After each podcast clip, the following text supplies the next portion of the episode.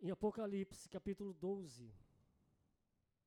Apocalipse 12, versículo 10 e 11.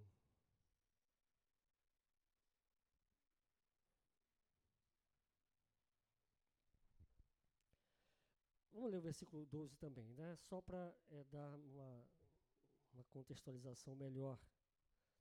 Apocalipse capítulo 12, versículo 10, 11 e 12. O que João, da ilha de Patmos, viu, o futuro que já se desenrola, o futuro que ele viu, já praticamente estamos vivendo hoje. O futuro que João viu. A revelação que foi lhe dada. Aqui diz, em versículo 10, capítulo 12: Então ouvi uma voz grave que vinha dos céus proclamando: Eis que agora chegou a salvação, o poder e o reino do nosso Deus, e a autoridade do seu Cristo, pois foi expulso o acusador dos nossos irmãos, o mesmo que os denuncia de dia e de noite perante o nosso Deus. Eles, portanto, o venceram por causa do sangue do Cordeiro e por intermédio da palavra do testemunho que anunciaram, posto que, face a face com a morte, não amaram a própria vida. Toda a igreja, versículo 11 novamente.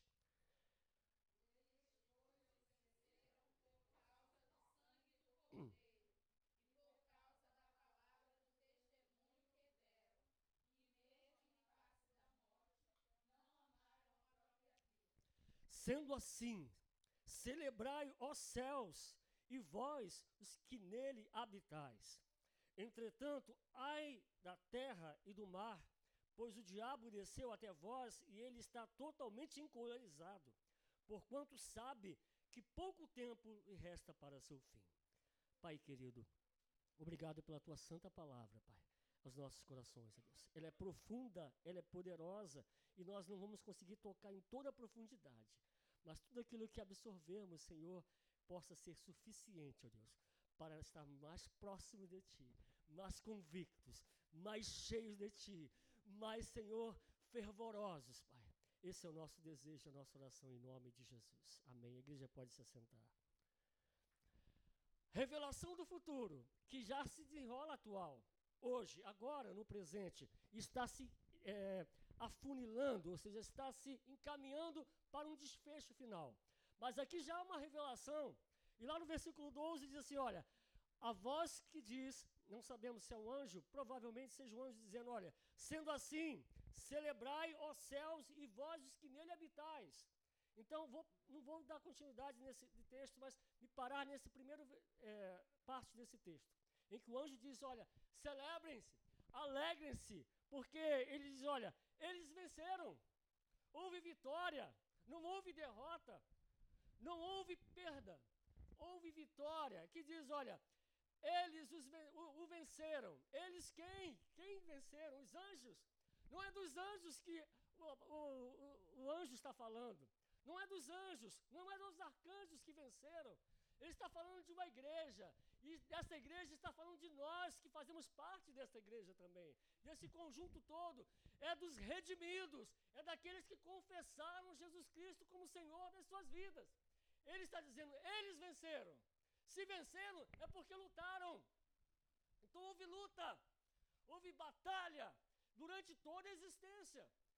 Toda a igreja, enquanto ela existe, a batalha sempre foi assim, lá no início, quando surgiu a igreja lá em Pentecoste. Houve batalha, houve mortes, houve pessoas que foram sacrificadas, foram torturadas, houve pessoas que deram suas vidas no decorrer de toda a história. E continua sendo assim. Batalhas, batalhas. Mas aqueles que venceram foram aqueles que confiaram no Cordeiro. Foram aqueles que mantiveram. Aqui diz o texto: olha, eles o venceram por uma razão. Eles venceram, e diz o texto, por causa do sangue não foi por sua própria força, não é por nossa própria qualidade, característica ou dons humanos, não é por nós mesmos que não conseguiríamos vencer nunca. Você olha para você e diz: Puxa vida, eu não consigo. Eu sou frágil, eu sou fraco, e realmente é. E aí vem o que ele o diz o texto. O acusador dos nossos irmãos, diz aqui o texto, que os denuncia de dia e de noite perante o nosso Deus. Essa é uma realidade que a igreja enfrenta. Essa é uma realidade que eu e você enfrentamos todos os dias. Tem dias que a acusação é, é branda, vamos dizer assim, branda em certos, certos momentos. Mas tem dias que a acusação que vem na sua mente contra você é enorme. E você pensa, não vou suportar. Acusação. Ele, o nosso adversário, nosso inimigo, o diabo, o caluniador, o tentador, o nosso inimigo número um. Ele vive para nos acusar, ele vive para nos é, intimidar com suas palavras, as acusações que vêm à sua mente. Aqui diz o texto: olha, esse que agora chegou à salvação. Então é, é um texto de celebração. O anjo está dizendo: celebrai. Mas por que celebrai? Porque o, o inimigo foi vencido, foi derrotado. Ele perdeu na minha vida e na sua vida. Ele não venceu. O texto está dizendo algo que estará acontecendo no futuro. A igreja toda celebrando o Senhor. A igreja toda celebrando o Cordeiro. Porque foi por causa dele que nós vencemos. Aqui diz o texto que o adversário, o acusador dos nossos irmãos, que os denuncia de dia e de noite, ou seja, ele não se cansa de acusar. Ele não desiste de acusar você e de me acusar diante de Deus. Ele vive para isso. Infelizmente, muitos cedem e se deixam levar pelas acusações. O diabo é acusador, querido. Então, querido, temos que ter cuidado. Quando vemos nossos irmãos em alguma falha, algum erro, diz a palavra que nós, com misericórdia, com graça, e vamos ajudar nossos irmãos. Mas acusá-lo, massacrá-lo, procurar derrubá-lo, essa é uma característica do diabo. Ele faz isso para que você desista da caminhada, para que você pare de caminhar, para que você desanime de caminhar, para que você desista de seguir a Cristo. E ele acusa dia e noite. Quantas vezes você vem, vem, vem pensamentos na sua mente, o diabo acusando você, você às vezes pensa, eu estou pensando isso. Não. É sugestões no seu pensamento. Ele sugestiona através de uma, até de alguém mesmo. Ele sugestiona através de uma situação. Diz, mostra para você, olha, você está vendo só como é que você é? Você é incapaz. Você não consegue. Você cede. Você é pecador você não vai vencer, você não vai conseguir, você vai envergonhar o Evangelho, você não vai dar bom testemunho, você não é capaz, você não pode, você não pode pregar, você não pode andar com a Bíblia. Ele faz isso, querido, para que você se intimide e pare a caminhada. É, esse é o, é o caráter dele. Acusador dos irmãos, acusador dos filhos de Deus. Ele me acusa e te acusa todos os dias, sempre. Se você algum dia, algum momento você, ah, hoje não teve nenhuma acusação, hoje, hoje eu estou bem, fique, não, não se iluda. Ele está preparando acusações contra você. Está preparando ciladas para você. Se algum dia você passar, poxa, hoje o dia é maravilhoso, hoje, hoje sem luta, hoje sem tentação, hoje sem queda, hoje sem nenhuma acusação. Não, se, não confie em si mesmo. Descanse no poder de Deus. Confie na graça de Deus, porque o inimigo sempre vai estar à espreita de mim e de você. Você lembra da, quando Jesus foi levado ao deserto para ser tentado pelo diabo?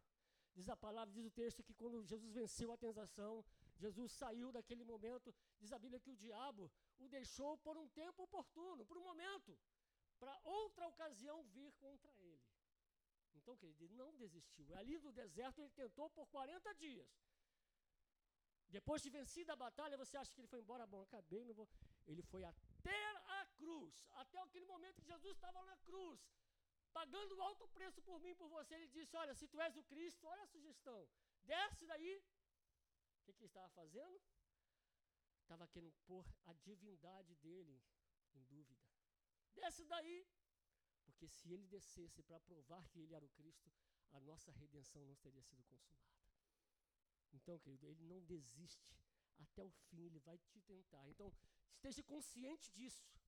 2019, você foi tentado, você sofreu acusações, você sofreu perseguições do inimigo.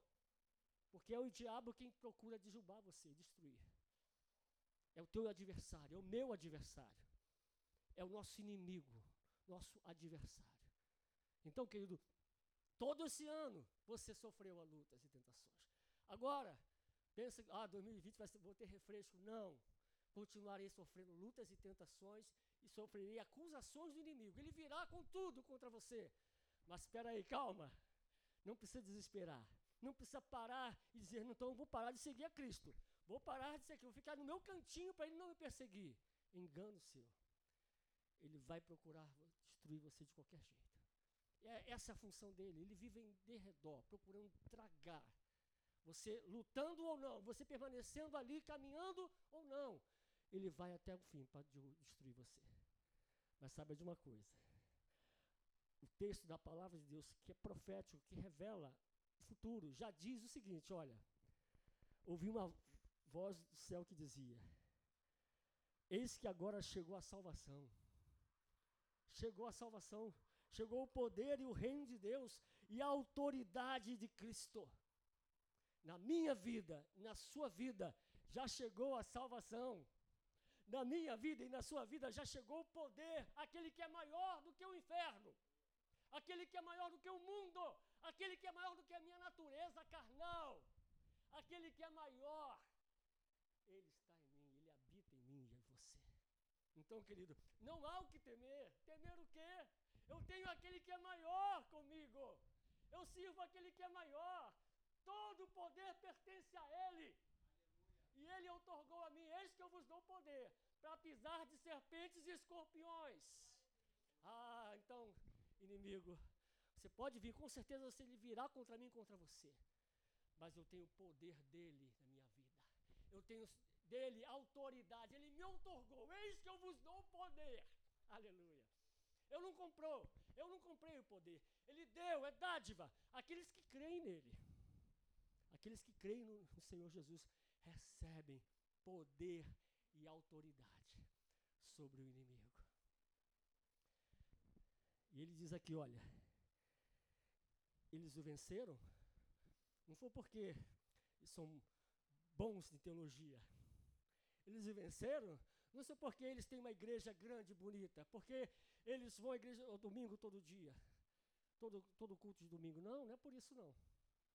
Eles venceram por causa do sangue do Cordeiro, por causa do sangue de Jesus.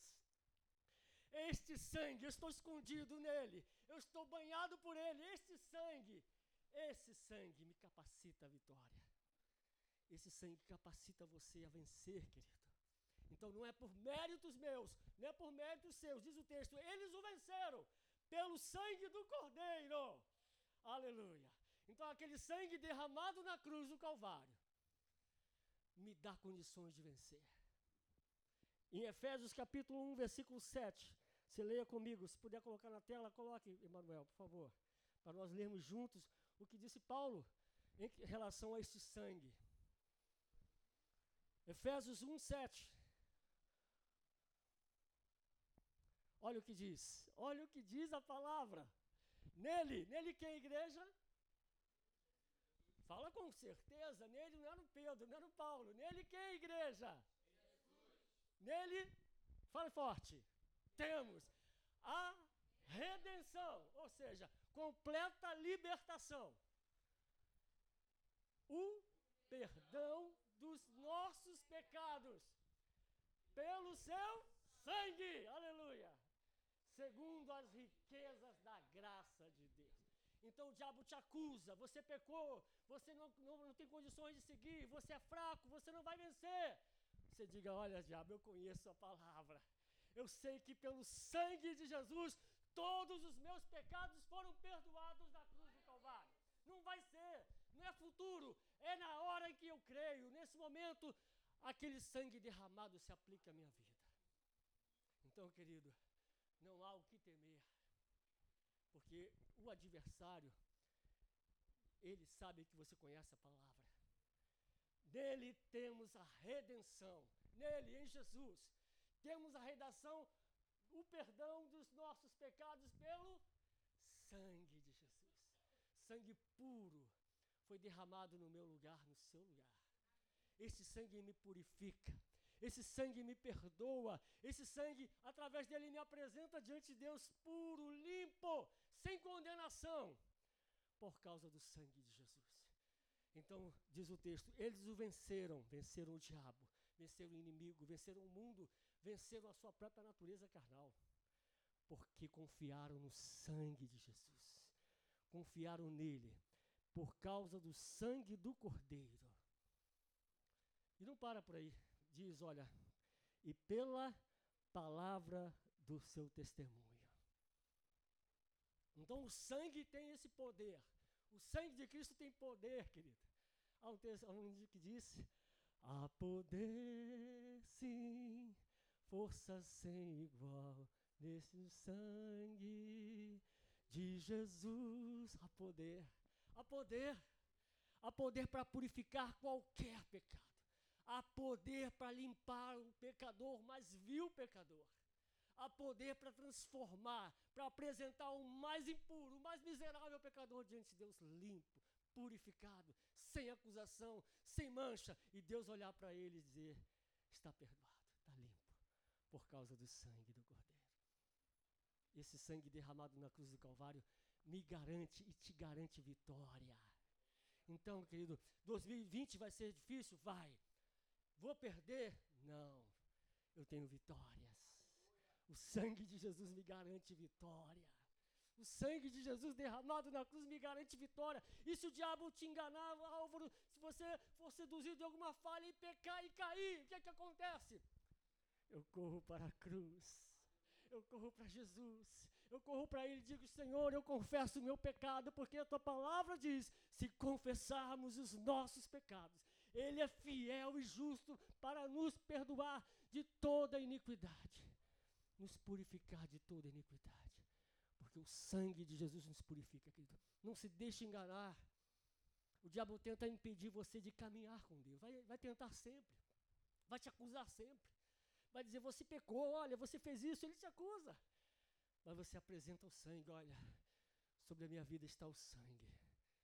Eu sei que eu sou falho pecador, mas eu sei também que o sangue de Jesus Cristo me purifica ele me redime, ou seja, ele me liberta, ele me move de toda a condenação, ele perdoa o meu pecado, porque o sangue de Cristo foi derramado no meu lugar. A dívida ele já pagou por mim. Então agora eu não posso andar mais de cabeça baixa, achando que eu vou, eu vou sempre cair, eu vou sempre perder, eu não posso servir ao Senhor. Você pode servir ao Senhor. Você pode caminhar em vitória. Você pode mandar andar confiante, sempre, trabalhando com alegria e servindo a Deus. Porque você foi redimido, você foi comprado. Eu, eu fui comprado. No mercado de escravos. Eu e você fomos comprados no mercado de escravos. Estamos vendidos a Satanás por causa do pecado. Ele tinha direito legal, porque nós erramos, pecamos, nós desobedecemos, nós ofendemos a Deus. Mas um dia Jesus Cristo veio e assumiu a minha dívida, a sua dívida.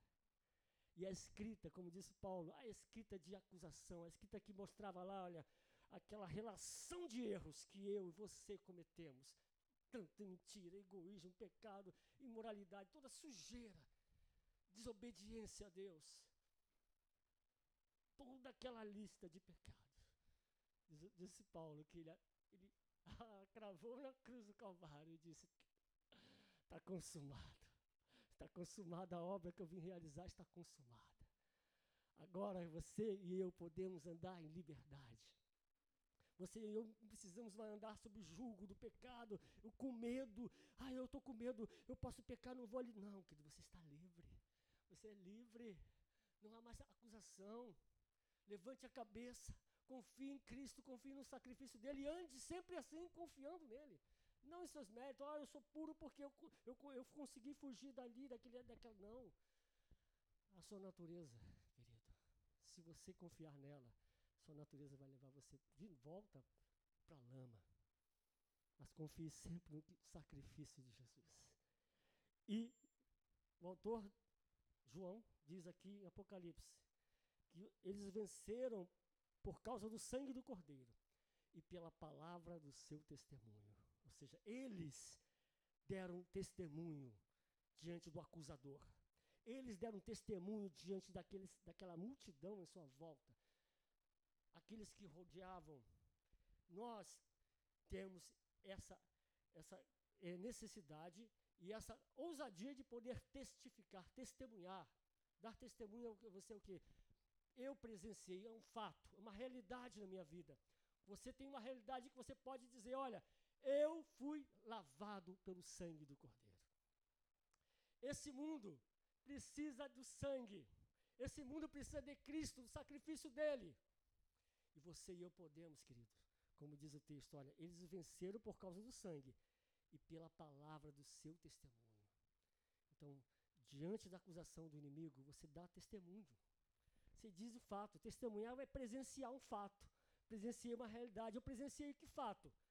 O maior fato que aconteceu na minha vida, a maior realidade da minha história. Qual é a realidade?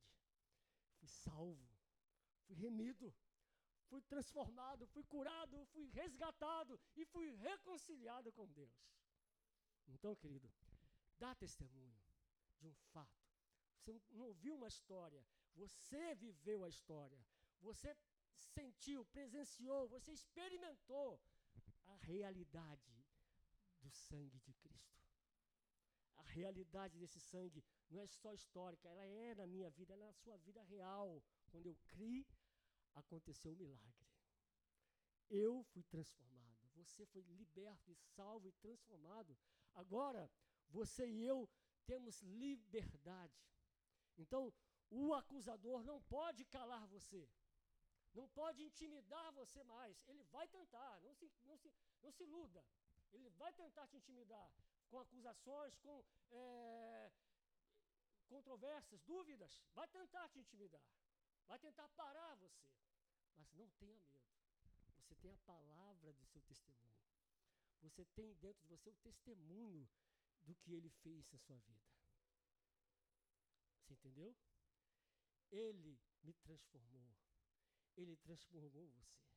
E essa transformação, ela não é uma transformação temporal, é uma transformação atemporal, para toda a eternidade. Eu não fui transformado só pra, por cinco anos, dez anos, não. O sangue dele me garante eternidade. O sacrifício dele garante eternidade com ele.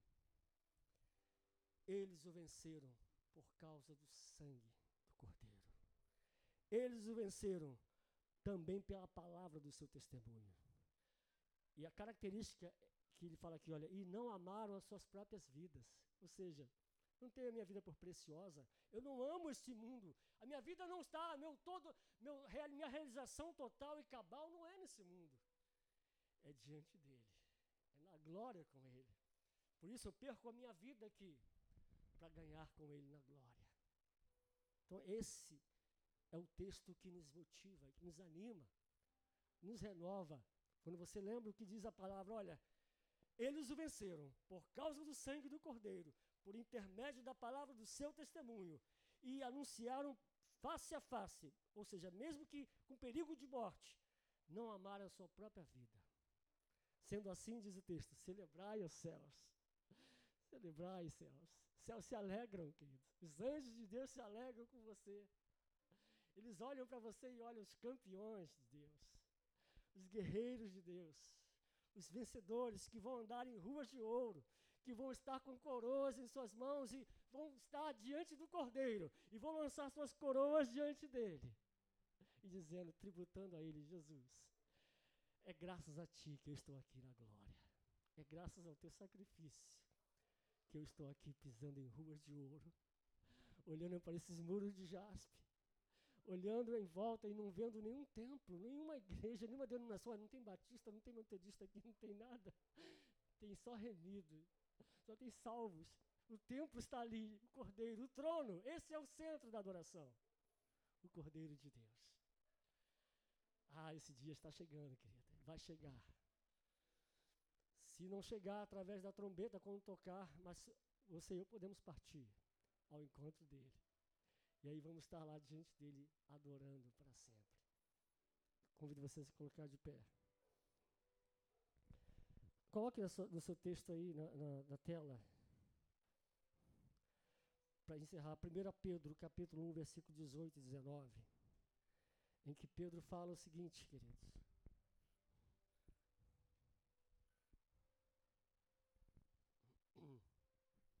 Será que vamos conseguir cantar? Vamos, vamos nos esforçar para cantar essa música? Então tá alto, né? Eu acho que o pastor Alves vai conseguir. Vamos lá. Olha só quanto, que texto lindo, que palavra, que é uma âncora na tua alma, sabe? É um fundamento para você, para mim.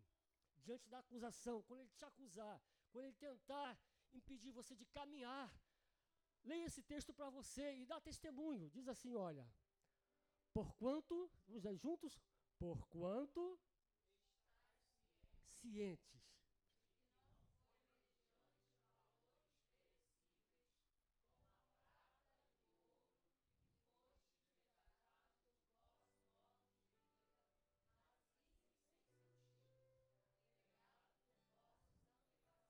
Próximo texto. Mas fostes resgatados pelo precioso sangue de Cristo, como de cordeiro, sem mácula ou defeito algum.